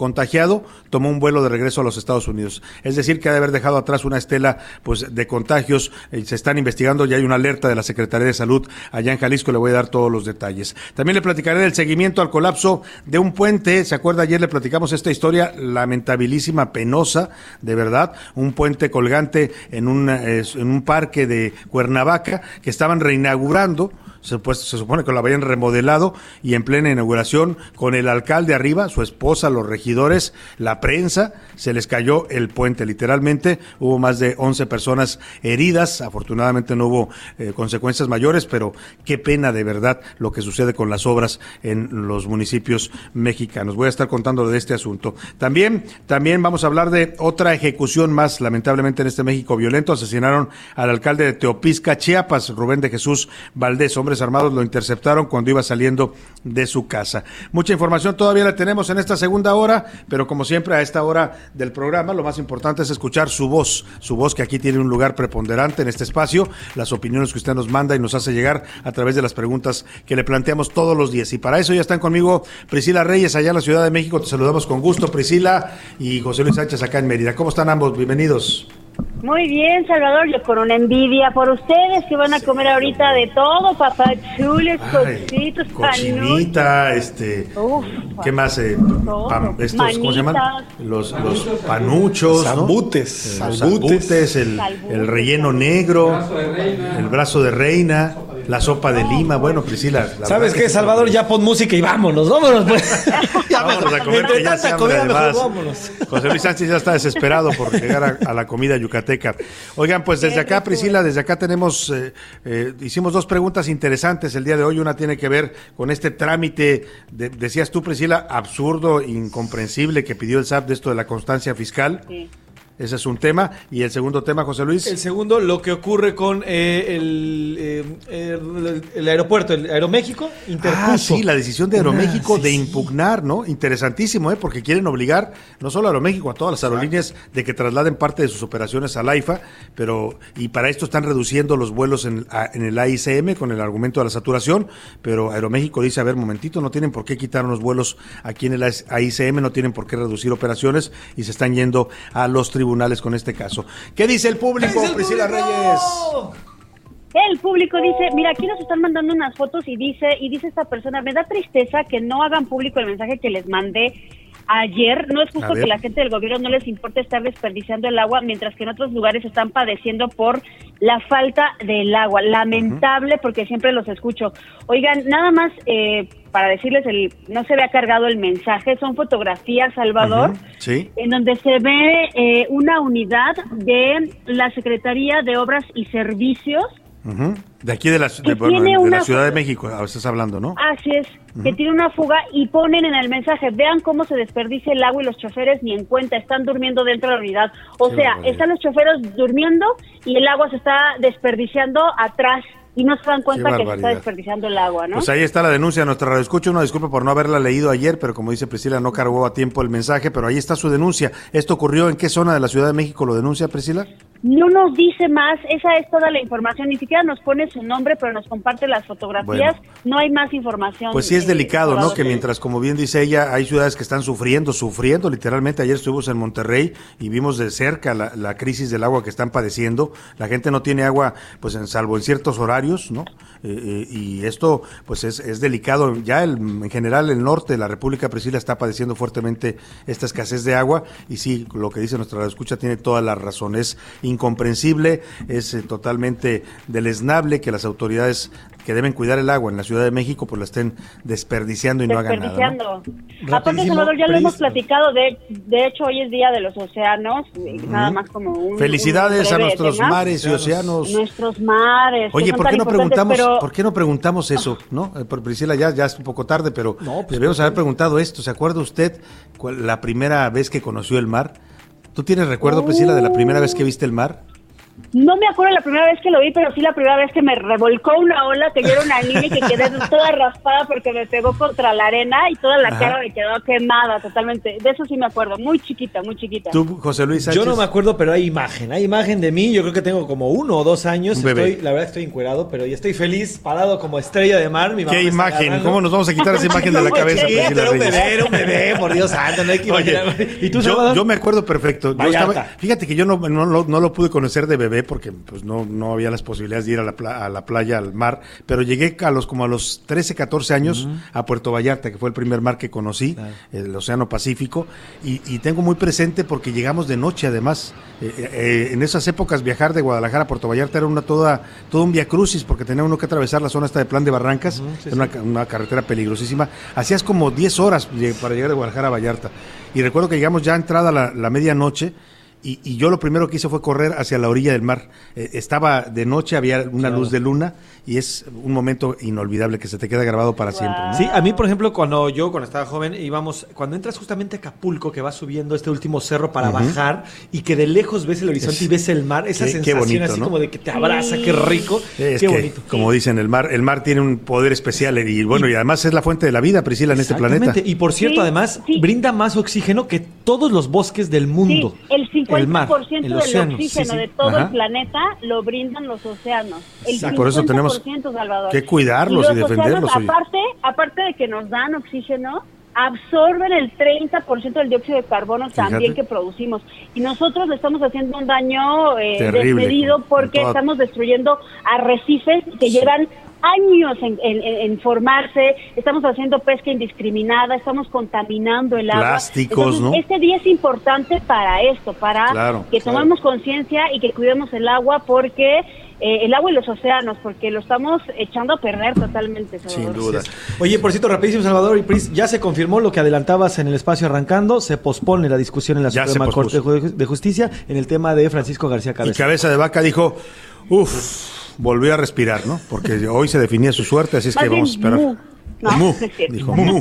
en lugar de U. Muy bien, dijo. Muy, muy bien, ministro. Bueno, también el domingo, pero muy bien lo porque el domingo no le fue a nadie. ¿Qué más dice el público, Priscila Reyes? Seguimos con los mensajes. Ya nos contestó la de la fuga de agua, es la señora María Elena, y nos dice que esto sucedió en la alcaldía Coyoacán. Te voy a compartir las fotografías, senador, por si Sí, quieres. las vamos a subir incluso a. Twitter. En este momento las compartimos en arroba ese García Soto para dar eco a la denuncia de la señora María Elena, que sí me parece, y yo también lo he visto en varias ocasiones, que están ahí los trabajadores del gobierno de la ciudad con las fugas que tiran cantidades de agua, Priscila, y tardan años en arreglarlas. Y lo que quería decir era eso, Salvador, ya lo habíamos platicado en este programa, hemos hecho la propuesta que una fuga de agua se debería de tratar como una emergencia, así como va la ambulancia corriendo cuando hay Claro, un, un, un- un enfermo o algo, hay fuga de agua, ¡pum!, que vaya la ambulancia Rápido. del agua, lo estoy diciendo entre comillas, rápido a resolverlo, no puedes estar Así es. desperdiciando litros y litros de agua. Bueno, nos mandan saludos desde, desde Georgia y nos dicen, andan enojados los compañeros en Yucatán, no sé por qué Yucatán. dicen eso, yo creo que están muy contentos. Ah, que nosotros estamos enojados acá en Yucatán. No, ¿Dices? para nada. La verdad, déjeme estamos decirle, contentos ahora sí. Llega, ¿eh? mire, llega uno a Mérida, Priscila, no sé si te ha pasado porque ya hemos venido también juntos por acá, aterrizas en Mérida y como que el tiempo tiene otra relatividad aquí, ¿no? La gente es más tranquila, todos, todo, eh, todo el ritmo de la vida fluye con más calma. Así es que se relaja uno por acá, la verdad. Desde que, desde que Pues es bajas que si la- comen diario cochinita, pues No, cómo pues no sí, van a estar pues, contentos. Con razón, ¿no? Desde que aterrizas y ya comienzas a, subir, nosotros venimos, vinieron por nosotros, pero eh, comienzas a avanzar, el Paseo Montejo es hermoso. Precioso, ¿no? Mérida está. Mérida está bella. Decía el gobernador, vénganse a Yucatán y sí, ¿eh? cuando tenga chance, dese una vuelta acá de verdad. Se conocen cosas maravillosas desde esta ciudad. Y me impresionó el silencio, Salvador, porque Sí. estamos acostumbrados a la estridencia de la Al Ciudad de ruido México. de la Ciudad al México, ruido, al movimiento. Y aquí es un silencio. Y además las calles a esta hora del día están un poco vacías porque la gente pues no sale con el tremendo calor y hay que dormir la siesta, hay que comer. Exactamente. Ellos de, de, do- de 2 a 5 de la tarde se toman su comida, su siestecita, como debiera ser en todos lados, ¿no? Que ahorita, por, por cierto, tenemos 35 grados centígrados. nada más. Ay, Dios. Ay, Nada más, Dios. Vamos a los 37 a las 6 de la tarde, así que hay nada más. Bueno, saludos para Guadalajara, nos escriben y nos hacen una pregunta. Mi pregunta sería, ¿qué pasaría si los senadores de Estados Unidos presentaran pruebas de que el presidente sí está coludido con el narcotráfico? Uf, Gracias, muy buenas uf, tardes. Magnífico programa, dicen. No han dicho que tengan pruebas, ¿eh? sí lo afirmaron, en ese sentido tiene razón el presidente, es una acusación eh, fuerte, pues viniendo de un congresista extranjero, pero pues el presidente dice que él sí tiene pruebas de los sobornos de la industria armamentística al senador Ted Cruz, vamos a ver si los presenta también. Alberto desde Colima nos dice, buenas tardes, equipo más ameno de la radio. Eso. Gracias, muchas gracias Alberto, saludos a Colima. El AIFA, el AIFA es un costosísimo capricho del presidente y no puede modificar por decreto el movimiento natural del mercado de las aerolíneas. Nos están poniendo Sí, por acá. Pues sí, yo creo que Aeroméxico tiene razón en, en- en impugnar por la vía judicial. ¿eh? Oye, llegando aquí a Mérida, cuando estábamos instalándonos aquí en esta, en esta eh, oficina, Salvador, una, una compañera yucateca de aquí eh, nos dice, oye, ¿cómo está lo del aeropuerto? Si yo llego allá, me vuelvo loca, no sé qué hacer. Y además, fíjate que les ha pasado a gente, ¿eh? Yo supe de un caso de una persona que voló de aquí de Yucatán, compró su boleto, era un boleto para la Ciudad de México, se lo vendieron, pero nunca le dijeron que el, que el vuelo iba a aterrizar en el AIFA. Entonces, la perso- mira. pero lo grave es que esta persona eh, eh, lleg- llegaba y tenía una conexión. Entonces, cuando llega y aterriza en el AIFA, dice, ¿qué pasó? ¿Dónde estoy? ¿Qué es esto? ¿no? Y el tema es que perdió su conexión. Hay que tener mucho cuidado, sobre todo la gente de los lugares de, de la República, cuando vayan a viajar a la Ciudad de México, hay que verificar a qué terminal llega su vuelo. Claro. Buenas tardes desde Guadalajara. Los honestos los ponen entre comillas, pero sin conocimientos en el SATO, dice Isidro de Ramadero. Sí. Por acá, el AIFA vuelven a decir que es un capricho. Héctor de la Ciudad de México eh, dice, consulte a un fiscalista y lo del SAT es una artimaña perfectamente planeada ante sus desastres administrativos Sí. internos y falta de personal. ¿Sabes qué vi? Que, que también están denunciando con esto de la, de la ¿cómo se llama? La constancia ¿La constancia fiscal? que, Constancia que el fiscal. que el SED está aprovechando, Priscila, si tú vas y la tramitas para cobrarte adeudos anteriores, lo cual dicen que es ilegal. O sea que tú llegas, si quiero mi constancia fiscal, ah, sí, ¿cómo te llamas? Fulanito de tal, ok, a ver, déjame ver. Ah, ¿qué crees? No presentaste la declaración de 2013 ni de 2014. Y debes Entonces, multa. Tienes un adeudo y tienes que pagar tres mil pesos, por decir algo, ¿no? Y esto, pues no se vale porque el trámite no es para eso, ¿no? No es para revisar adeudos, es para que te den tu constancia fiscal y, se- y tú la puedas de entregar a tu empresa. Por acá nuestro escucha de Yoya ya salió el peine. Dice que están enojados Ajá. eh, los compañeros en Yucatán porque eh, es turístico el lugar y no les gusta a ellos. Los mandan a trabajar a lugares mágicos y turísticos y pone bomba, pero lo escribió ahí medio raro. Y Ah, es como una bomba, una Ah. bomba. No, la verdad es que nos da mucho gusto venir siempre a cualquier ciudad de la República, ¿eh? Ya los viajamos mucho juntos, eh, Priscila, José Luis y yo, cuando nos toca hacer este tipo de transmisiones. Priscila no puede acompañarnos en esta ocasión, pero la verdad que siempre disfrutamos mucho el, el ir a tener contacto con la gente de- que nos escucha en la República, Priscila. Claro. Saludos, equipo de la UNA, desde Jardín Balbuena. Les mando saludos. Eh, y también a mi jefa que lo está escuchando. No sabemos Saludos. si se refiere a jefa de mamá o jefa. Pues a la jefa de nuestro radio escucha, trabajo, ¿no? pero a la jefa. A la Ahí jefa, les va, jefa. saludos Pues a a la las jefa. dos. Saludos, Saludos a saludos. mi jefa también. ¿Cómo no? También. Puro Atlas, ya están los boletos para el Jalisco y al Venga. menos unos 15 mil rojinegros. Ahora como que se le atoró este mensaje. Las locuras a pantalla pentontos del presidente, lo escriben por acá. Claro que a Ted Cruz le han dado dinero los que están a favor de las armas. Se llaman aportaciones y en Estados Unidos están plenamente fiscalizadas. Lo ponen por acá. Salvador. Eh, le mandamos saludos a Javier Santiago que nos manda un mensaje largo, ahorita lo vamos a leer, al parecer es una denuncia, ahorita lo leemos, Sí. Salvador. También para la señora Rivas, muchas gracias por los saludos. Saludos desde La Laguna, lo dice José García, mi noticiero favorito, gracias. José, saludos allá en la comarca. El gobierno federal no tiene derecho a decidir en dónde debe de trabajar una línea aérea y en la operación. Lo Exacto. están poniendo por acá. Lo que dicen es, es la ley del mercado. Si, la, si el Aeropuerto Internacional de la Ciudad de México es preferido por las aerolíneas es porque tiene conectividad, porque es un lugar ya acreditado, cumple con normas de seguridad, tiene certificaciones internacionales, cosa que todavía no tiene en su totalidad el AIFA. ¿Qué dice Twitter? ¿Qué dice la comunidad Twitter? tuitera, José Les Luis? cuento que dice, los invito a que nos sigan, arroba S García Soto, y estamos subiendo contenido eh, muy periódicamente, y también arroba Soy Salvador García Soto, y subimos videos, imágenes, entrevistas, todo, todo lo que se publica, no solamente en A la Una, sino también en Noticias de la Noche y en la columna Serpientes y Escaleras, ahí lo tenemos. Rápido, y antes de contarles de Twitter, nos piden un servicio social, eh, Salvador, eh, para encontrar a la joven coral Amairani Cervantes Saldaña. El día 30 de mayo de 2022, Coral fue vista por última vez de 17 años de edad. Qué fue vista en la colonia ex hacienda San Juan de Dios en la alcaldía Tlalpan en la Ciudad de México. Desde ese momento se desconoce su paradero. ¿Su Así nombre lo repetimos? Lo repetimos, se llama Coral Amairani Cervantes Saldaña. Y vamos a compartir en este momento su fotografía y los datos de esta jovencita desaparecida allá en Tlalpan para que si usted la ve o tiene alguna información que pueda ayudar a sus familiares a localizarla, pues hágalo hoy por ellos y mañana por nosotros. Y toco madera, ¿eh? porque en este país ya uno no puede estar seguro de que algún familiar, algún hijo, hija, en fin, no lo quiero ni siquiera decir para no invocarlo, pero que un día se le desaparezca así como esta jovencita. Así es que hay que apoyar y compartirlo. Compartimos en redes sociales esta imagen. Eh, sobre Twitter y sobre el tema del SAT, el 99% dice el trámite rayaba en lo absurdo. Eso es una total una total unánime. absurdo, o sea. Solamente 1% dice está mal porque me apuré con mis trámites. Solamente uno y bueno, el 90%, 99%. O sea, la mayoría dicen era una vacilada, es una tontería. Es una tontería porque todavía sigue vigente, nada más lo, nada más dieron prórroga, pues. Exactamente. Y además, por si fuera poco, implementan este, este trámite, pero además no tienen la infraestructura Sí, suficiente como siempre. para desarrollarlo. O sea, si te lo vas a pedir, por lo menos prepara módulos donde la gente pueda ir o a que lo haga la gente en línea, ¿por qué tienes que ir al SAT a hacerlo? Pregunto yo. Pero bueno. Eficiéntalo, por Dios santo. Bueno, sobre el tema de Aeroméxico y el aeropuerto internacional y este eh, ya, eh, pues esta herramienta que este, este amparo legal que amparo. va a promover Aeroméxico. El 71% dice está bien, la empresa está en su derecho y está El 2.7 dice está mal, se ven conservadores los de Aeroméxico. Y el 26.4% dice el, el, el AIFA es un capricho nada más del presidente, pero en su mayoría están a favor de estas acciones que está O sea, implementando. del derecho que tiene Aeroméxico de, de- de- Exactamente. de, pues, que no, nos- no le impongan vuelos de donde el gobierno quiera que vuele, ¿no? Pues una empresa privada y, y vuela de donde le conviene volar y donde la gente busque el servicio. Esa es la realidad de, de los aeropuertos. Pues eh, gracias Priscila, gracias José Luis. ¿Tienen cotorreo? Claro que yes. Sí. Vámonos rápidamente a cotorrear la información. Ya llegó la hora. ¿La hora de qué? La hora del cotorreo informativo. Y hoy te toca arrancar José Luis Sánchez. Antes de que arranquemos, vamos a escuchar esto.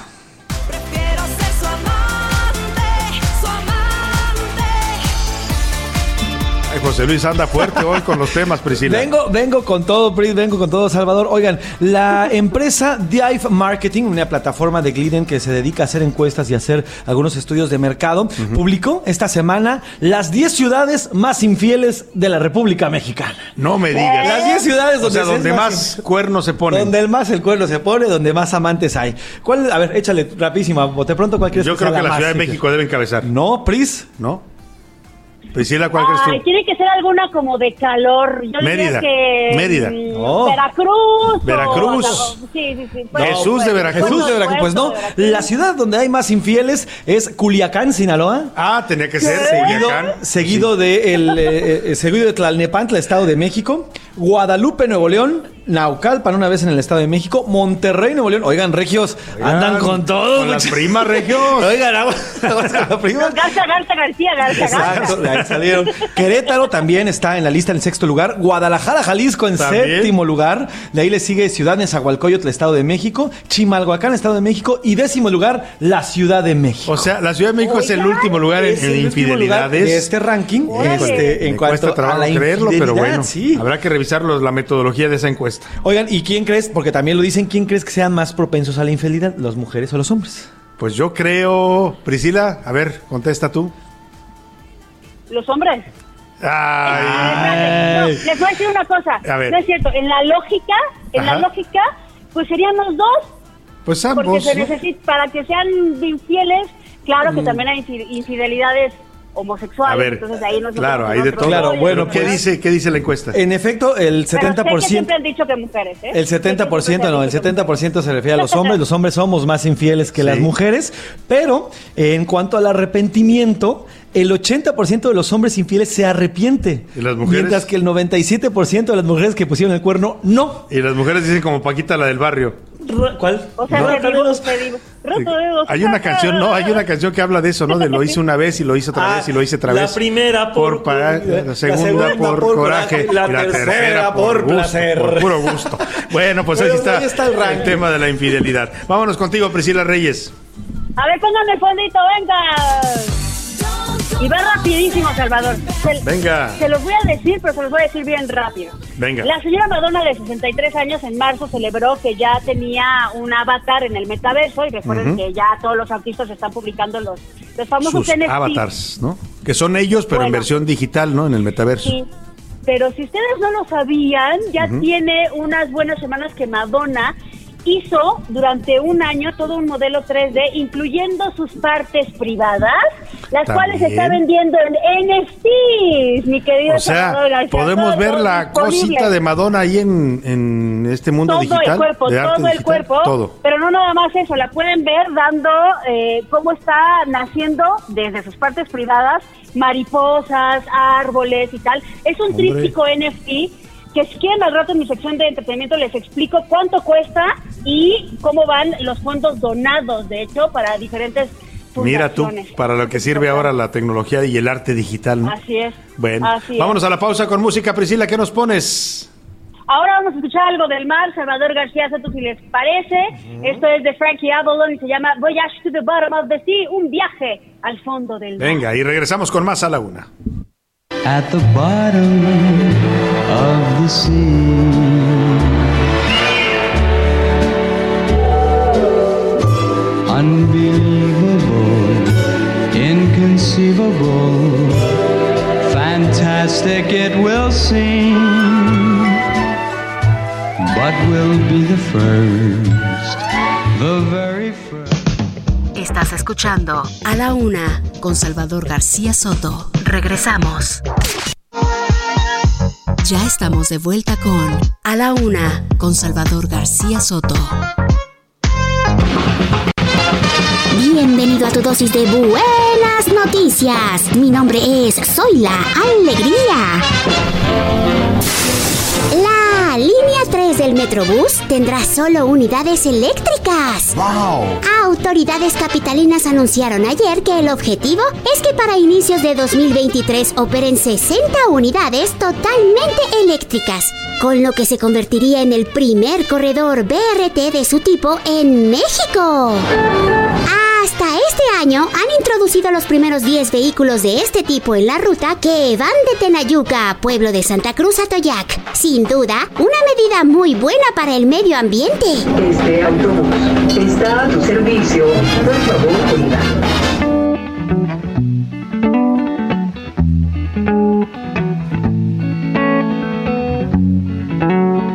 La noche estaba cerrada y las heridas abiertas. Y yo que iba a ser tu padre buscaba sin encontrarme en una playa desierta. Tenía la edad aquella en que la certeza caduca. De pronto al mirar el mar vi que el mar brillaba con un millar de noctilucas. Algo de aquel asombro debió anunciarme que llegarías, pues yo desde mis escombros al igual que el mar sentí que fosforecía. Supe sin entenderlo de tu Tarde con 31 minutos, qué bella canción. En general la música de Jorge Drexler es una música bastante agradable de escuchar, letras muy inteligentes y esta no es la excepción. Se llama Noctiluca, es una canción de este cantautor uruguayo del año 2010. Noctiluca significa luciérnaga, pero también, también se utiliza para nombrar un protozoo marino que produce fosforescencia en el mar, esos que los ve usted en el agua luego brillando. Bueno, pues de eso habla el señor Jorge, Jorge Drexler en esta canción que evoca también al mar. Un punto en el mar oscuro donde la luz se acurruca.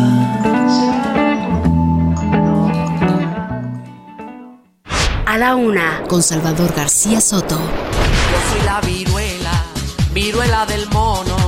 Y dicen que el COVID va a cederme el trono. Dicen que follando puedes contraerla. Así que tranquilo, que tú no vas a cogerla. Yo soy la viruela, viruela,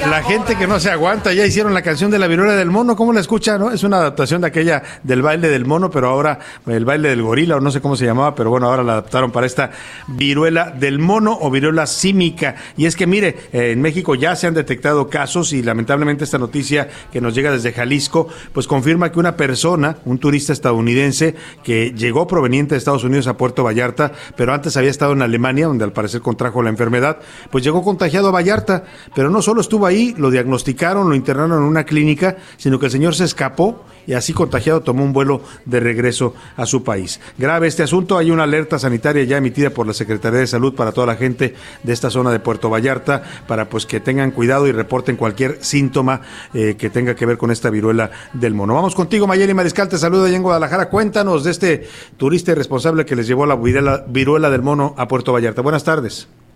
Pues en Jalisco ya fue notificado por parte de las autoridades sanitarias que un ciudadano de Estados Unidos quien estuvo en Puerto Vallarta sería el primer caso de viruela símica o viruela del mono y él ya regresó a su lugar de origen. Fue un médico de Texas quien reportó el caso. Ahora se está buscando a quienes estuvieron en contacto con el viajero para establecer el cerco sanitario y es que a través de un comunicado la Secretaría de Salud en Jalisco informaron que el afectado regresó el pasado 4 de junio a Estados Unidos, a Dallas, Texas, su lugar de origen, en donde fue atendido por un médico quien reportó pues el caso a las autoridades sanitarias y ahora pues bueno, se está informando también que como antecedente la persona viajó a Berlín, Alemania del 12 al 16 de mayo, regresó a Dallas el 16 de mayo y el día 27 de ese mismo mes, es decir, de mayo, fue cuando llegó de vacaciones a Puerto Vallarta junto con su pareja. Él estuvo hospedado en un hotel el Mantamar Beach Club entre el 27 de mayo y el 4 de junio. Así es que eh, ahora se está haciendo un llamado para todas aquellas personas que estuvieron hospedadas en este hotel o que asistieron a algún tipo pues de reunión o de fiesta en este hotel que hayan estado en contacto con él. Es un hombre de 48 años de edad, repito, residente de Dallas, Texas, quien había estado en Puerto Vallarta y bueno, en su estancia en Puerto Vallarta comenzó a sentir algunos malestares se presentó a un hospital privado en donde pues le fue recomendado alguna toma de muestras y sobre todo el aislamiento. Sin embargo, él huyó, escapó de este hospital privado y aunque las autoridades informaron a las aerolíneas, al aeropuerto que este era un caso que debía estar aislado y el cual no se le debía permitir el viajar, él tenía programado ya su vuelo a Estados Unidos y bueno, las autoridades migratorias estuvieron alertadas. Esa es la información, Salvador. Bueno, pues Mayeli, grave esta situación y a toda la gente allá en Puerto Vallarta, Jalisco, los que nos escuchen por allá, pues hay que estar alertas, ¿no? Y, y cualquier síntoma, los síntomas eh, más importantes de la viruela del mono, los que está ahí, hay que estar atentos. En un momento más nos va a contar, comentar José Luis Sánchez para que cualquier síntoma, pues de inmediato acudan al médico o reporten a cualquier persona que presente estos síntomas. José Luis. Salvador, recordar que este, esta enfermedad se contagia con contacto estrecho. Contacto estrecho, estrecho no es como el COVID, que puede ser con gotículas y No, más. esta tiene que o tocarte o, o tener relaciones sexuales o besarse. Sí. más. Bueno, pues si usted presenta fiebre, escalofríos, dolor de cabeza, dolores musculares, dolor de espalda, fatiga extrema y eh, esta eru- estas erupciones. Sobre todo las erupciones, ¿no? Que es como cualquier, la de, la de la otra viruela también, ¿no? Son ronchitas que le empiezan a aparecer por todo el cuerpo. Así es, las erupciones se comienzan a presentar desde el día, desde el segundo hasta el sexto día, y bueno, además de la inflamación de los ganglios, es decir, una inflamación linfática, los ganglios del, del cuello, también los ganglios obviamente de Pues toda la habrá que estar cadena. Atentos a este tema en general en toda la República, ¿eh? porque si ya está aquí en, este en este caso en Puerto Vallarta, en Jalisco, y este eh, turista que la trajo, bueno, pues habrá que ver si no tenemos ya otros casos que se irán reportando.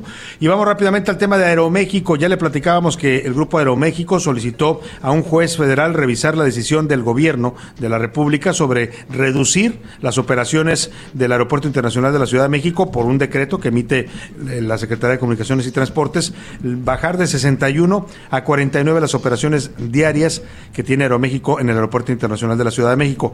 Esto con el fin pues de que traslade las que le están quitando en el Aeropuerto Internacional de la Ciudad de México y las traslade al Aeropuerto Felipe Ángeles. Eh, también tiene que ver con la declaratoria de sus edificios terminales, este recurso judicial que está imponiendo Aeroméxico. En un comunicado dice la aerolínea que ambas cuestiones carecen de elementos técnicos fundamentales, es decir, que la decisión que está tomando el gobierno no tiene ningún sustento técnico, sino es una medida más bien política, razón por la cual eh, buscan pues migrar vuelos de manera obliga- obligada al recién inaugurado AIFA. El 4 de marzo pasado, la Agencia Federal de Aviación Civil declaró saturado en dos terminales el Aeropuerto Internacional de la Ciudad de México debido a que ambas instalaciones rebasaron el número de despegues y aterrizajes que pueden atender, según lo que emite el, el gobierno federal, pero nunca explican pues por qué se emite esta declaratoria. Oiga, y rápidamente vamos a otro tema eh, con José Manuel Arteaga, nuestro editor de la sección Mercados aquí en el Heraldo de México, porque pues el SAT está diciendo que va a dar una prórroga eh, para la entrada en vigor sobre la constancia fiscal. Todo este relajo que armaron eh, José Manuel Arteaga, te saludo, y que la- tiene- nos tiene a todos confundidos. ¿Qué quiso hacer el SAT con esto y por qué un trámite tan enredoso para algo que podría haber sido mucho más simple? Te saludo, José Manuel. Hola Salvador, ¿cómo estás? Buenas tardes a ti al auditorio. Como lo comenta Salvador, marcha atrás eh, lo que está dando, perdón, el Servicio de Administración Tributaria. Eh, informa este mediodía que eh, la entrada en vigor de esta nueva factura electrónica 4.0 se va a prorrogar hasta el primero de enero de 2023. Y es que, Salvador, como lo comentas al principio, es un trámite excesivamente burocrático. Eh, en las últimas semanas, las oficinas de la Administración en- Desconcentrada de Servicios al Contribuyente se han visto aglutinadas eh, de causantes que buscan obtener la constancia de situación fiscal que los patrones le solicitan para antes de que conc- concluyera junio. Y es que, Salvador, recordarte, recordar al auditorio que la reforma fiscal de 2022 modificó el artículo 29A del Código Fiscal de la Federación y ahí se, lo que se pedía es que los comprobantes fiscales, eh, uno de los requisitos que deben de, que deben de cumplir y que debe de cumplir a partir del 1 de julio es que la factura 4.0 debe tener en forma obligatoria el código postal del contribuyente y, y con eso, bueno, pues eh, poder expedir eh, el compro- comprobante fiscal, esto iba a ser a partir del 1 de julio, eh, el código postal solamente se, se obtenía a través de una constancia de situación fiscal y por eso la petición para que los eh, trabajadores eh, la consiguieran. Vimos que hubo mucho descontrol, muchos contribuyentes acudiendo al SAT en busca de esta, de esa famosa constancia, se saturaron las oficinas, se saturó el sistema, se podía sacar por internet, pero era muy muy complicado. Y lo que está diciendo la- el SAT es que aquellas personas físicas y morales que hoy ya utilizan esta versión de facturación 4.0, la debe de continuar para socializar y aquellas que todavía no los utilizan les está invitando a que continúen el proceso de transición durante, durante lo que resta del año y para esto El Salvador está pues el SAT, pone a disposición de los contribuyentes sus oficinas, ¿no? Eh, pero también pone que ah, puede ser a través de, de- del portal, del portal del SAT, eh, ahí con, la- con el RFC y contraseña se puede obtener a través de la aplicación SAT móvil y a través de la aplicación SADIT o como el contribuyente puede obtener. Y un punto adicional, Salvador, es que dice que no se debe condicionar por ninguna persona o servidor público del SAT los adeudos eh, eh, o verificación del domicilio del contribuyente para poder entregar esta constancia.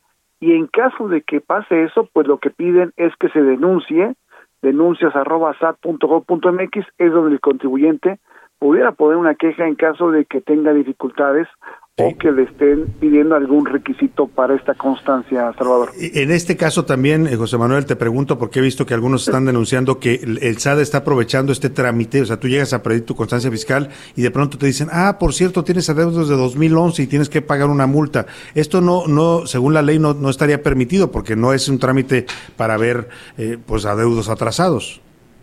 Sí, en efecto, lo que hemos platicado con los expertos es que el SAT de entrada no debe condicionar la entrega de la constancia fiscal en caso de que algún contribuyente pudiera tener alguna multa, algún requisito fiscal que en el pasado le haya eh, expedido o, o- o le haya manifestado la autoridad tributaria. Claro. Eso es de entrada lo que están diciendo algunos especialistas. Eh, el Instituto Mexicano de Contadores Públicos ya dijo que no, no es posible que, que el SAT eh, vaya a condicionar este aspecto. Y bueno, eh, el, el SAT lo que dice es si algún contribuyente se enfrenta a esta situación, denuncie con la finalidad de que aquellos, eh, ya sea eh, empleados del SAT o gente externa, pudieran en un cierto momento eh, Aprovechar generar esto, ¿no? esta situación, aprovechar Claro. esta situación, Salvador, como Sí, lo comentas. sin duda, de manera, de manera que no, no es legal, así es que pues habrá que eh, evitar eso y defenderse y denunciarlo. Te agradezco mucho el reporte, como siempre, José Manuel Arteaga. Ahí te seguimos en la sección Mercados del Heraldo de México.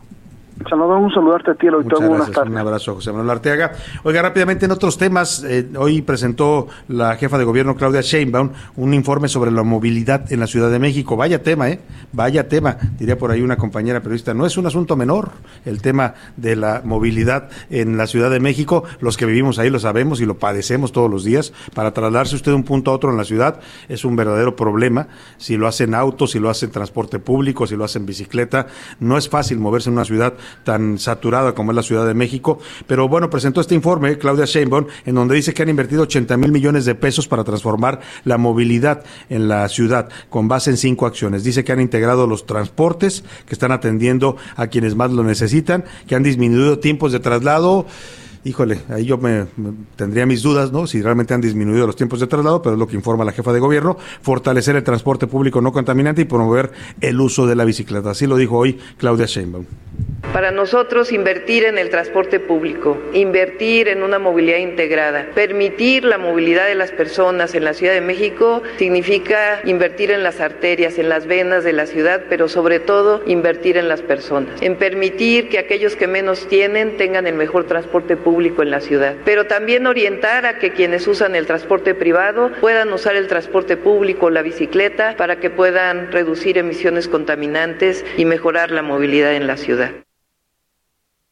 De gobierno sobre este tema de la movilidad en la capital del país. Y está con nosotros aquí y nos da mucho gusto recibirlo porque en estas visitas que hacemos a las ciudades donde suena el Heraldo Radio, donde nos invitan a transmitir, pues siempre nos gusta conocer a los corresponsales con los que hablamos todos los días. Usted los escucha aquí, identifica sus voces porque nos pasan siempre los reportes de lo que sucede y la cobertura aquí en Yucatán para el Heraldo de México, para el Heraldo Radio, Heraldo Televisión, la realiza un periodista joven pero con experiencia que es Herbert Escalante que está aquí con nosotros. ¿Cómo estás, Herbert? Bienvenido. Hola Salvador, gracias. Eh, qué bueno que están aquí en, en Mérida. Espero que les- la estén pasando muy bien y, y que se lleven un, un grato recuerdo de esta ¿Dónde nos recomiendas comer? Que ya andamos buscando opciones para buscar rica comida yucateca. Pues depende, ¿no?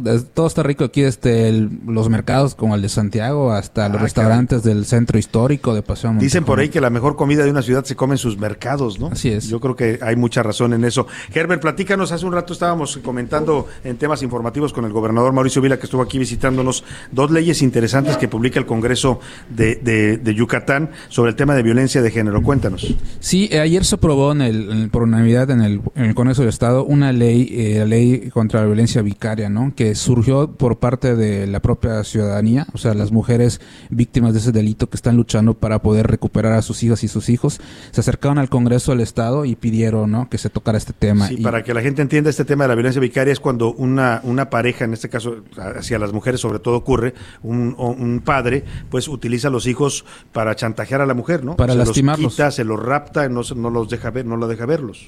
Así es, y, y bueno, el tema se, se retomó en el Congreso, eh, diferentes bancadas hicieron aportaciones, de hecho fue más allá, no solamente es la cuestión de los hijos, incluso toca el tema de, de familiares, de personas cercanas, incluso hasta las mascotas, ¿no? Si tú utilizas a las mascotas para eh, hacer un daño a la, a mujer. interesante porque ahora para muchas parejas la mascota es como un hijo, ¿no? Eh, Muchos así tienen sus, sus perrijos, como les llaman. Y pues eso se aprobó de manera unánime, ¿no? Eh, la, la, la propuesta, la solicitud. Y hace poco también se aprobó una sobre eh, suicidio feminicida, ¿no?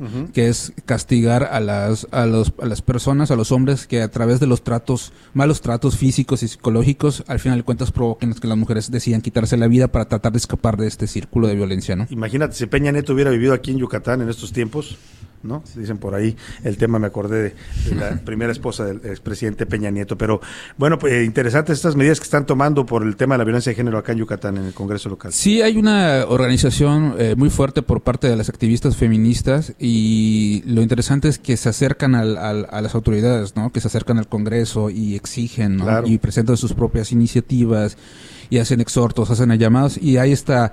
Vemos en particular esta legislatura que hay una hay mayor apertura y, y bueno, siempre el llamado es que no se politice, ¿no? Porque de repente Sí, porque temas- son demandas, como dices tú, de los colectivos, de los grupos de, de mujeres que están im- impulsando esta agenda eh, de género. Eh, hay otro tema que nos comentaba el gobernador, esta declaración 3 de 3, decía él, que ningún, a partir de esta ley que aprueban, ningún eh, hombre que tenga antecedentes de violencia contra las mujeres de cualquier tipo puede ser candidato a un cargo público. tanto en cargo público como puestos de designación. Tampoco, tampoco funcionario. Sí, no pueden ser funcionarios. Esto es una eh, reforma igual que también vino de la sociedad civil y que también se analizó en el Congreso del Estado. Se tardó un poco más porque hablaba no de sobre eso tomar en cuenta el, el cómo se llama el hecho de que no estés acusado de la presunción de inocencia Sí, la perdón. presunción de inocencia, sí. Eh, ahí está el detalle no pero bueno se, se aprobó también de manera unánime pasó y este en Yucatán se convierte en los primeros de los primeros pionero en ese tema y la verdad es una iniciativa que debiera seguirse a nivel federal porque acaba de pasar el caso este no de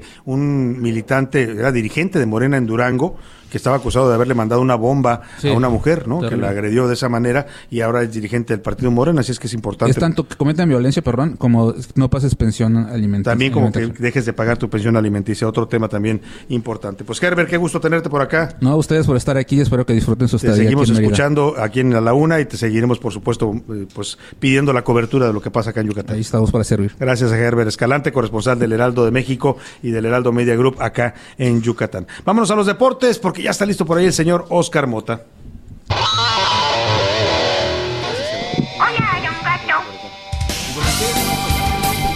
Oscar Mota, ¿cómo estás? Mi querido Salvador García Soto, ¿cómo estás? Te mando un gran abrazo a mi querido Mafren. Tráiganme algo de allá de Yucatán. Oigan, tengo una información importante para todos los amigos que nos están escuchando y a los que eh, terminando este eh, gran programa que es a la una, porque hoy alrededor de las 7 de la noche juegan los Leones de Yucatán contra el equipo de Sultanes de Monterrey.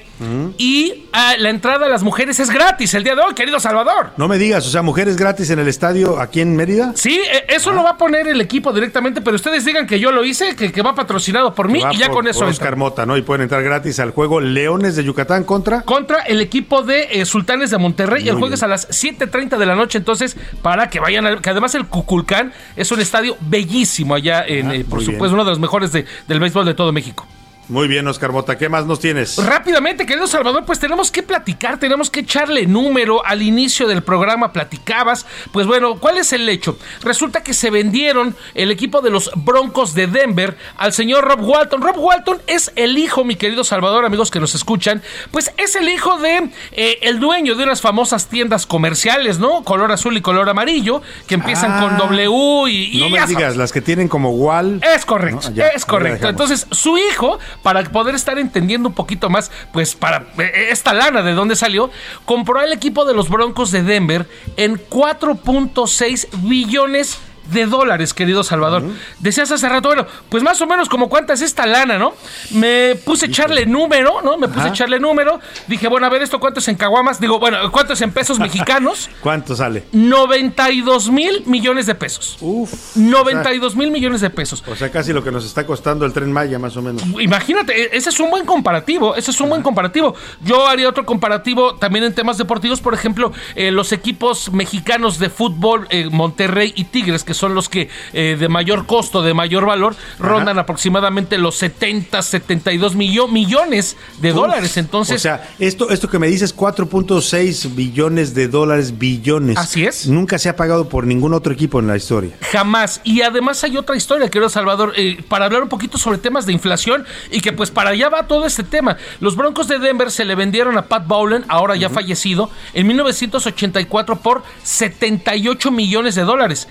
30, 28 años después, tres anillos o sea, de Super Bowl ganados negociazo hizo este señor, ¿no? su, su familia, querido Salvador, porque de hecho Pat Bowlen fallece hace un par de años, dice la familia de Bowlen, pues la neta, nosotros ya no nos queremos hacer cargo del equipo ni mucho menos, entonces, pues mejor, mejor lo vendemos, lo vendemos al mejor postor y sale en 4.6. Como dato y para finalizar, imagínate, querido Salvador, que los vaqueros de Dallas más o menos andan como por los 10 billones de dólares, Dios mío. No, bueno, pues sí, es un precio de verdad exorbitante el que se paga por este equipo de los Broncos de Denver. Pues seguramente algo le vio el señor este de las tiendas del supermercado, ¿no? Para pagar tanto por el equipo. Gran negociazo, que por cierto ya tienen temas acá en México con asuntos de negocios. Los deportes, querido Salvador. Muchas gracias, Oscar Mota. Vámonos con el entretenimiento y Priscila Reyes.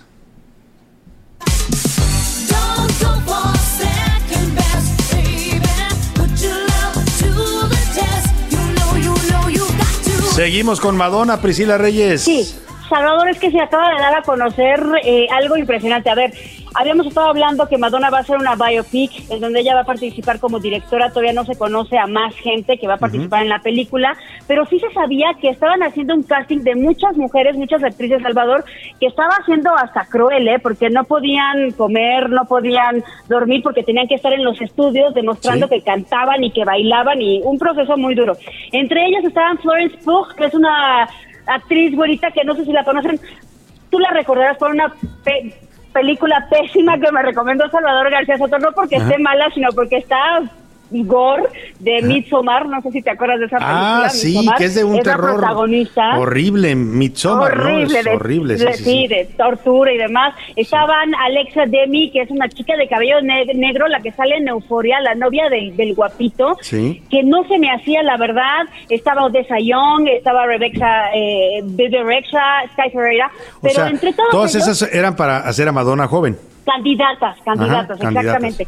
Entre todas ellas, Julia Garner, que para mí siempre fue la favorita, ya lo había dicho en este programa, porque la ubicas, es la que sale en Ozarks, Ruth. Sí. Ella se me hace que se parece muchísimo a Madonna, también sale en Inventing Anna. Pues acaban de dar a conocer que le ofrecieron el papel ya a Julia Garner y ella está por confirmar. Es una filtración que se está eh, dando a conocer de la producción, entonces probablemente ya tenemos Madonna y será Julia Garner Salvador. Yo creo que sí, sí, va a ser un estupendo papel. Y rapidísimo de lo que les comentaba del NFT de Madonna, si ustedes lo quieren ver porque lo subieron a redes, aunque costaron, eh, es un tríptico y las imágenes han llegado a costar hasta 6 millones de, de dólares, de pesos, para que ustedes sepan. Si las quieren ver, está en motherofcreation.xyz. Ahí puede ver el tríptico de Madonna dando a luz a diferentes cosas, a un árbol, a mariposas, a este cosas ahí tecnológicas. Está muy Sí. raro, Salvador. Ahí pueden ver a Madonna. Bueno, pues si le interesa ver las cositas de Madonna, ahí lo puede hacer en este NFC. Muchas gracias, Priscila. Gracias, Salvador. Gracias a todo el equipo, pero sobre todo gracias a usted. Aquí lo esperamos mañana a la una y nos vamos a comer comida yucateca. Que la pase bien. Buena tarde.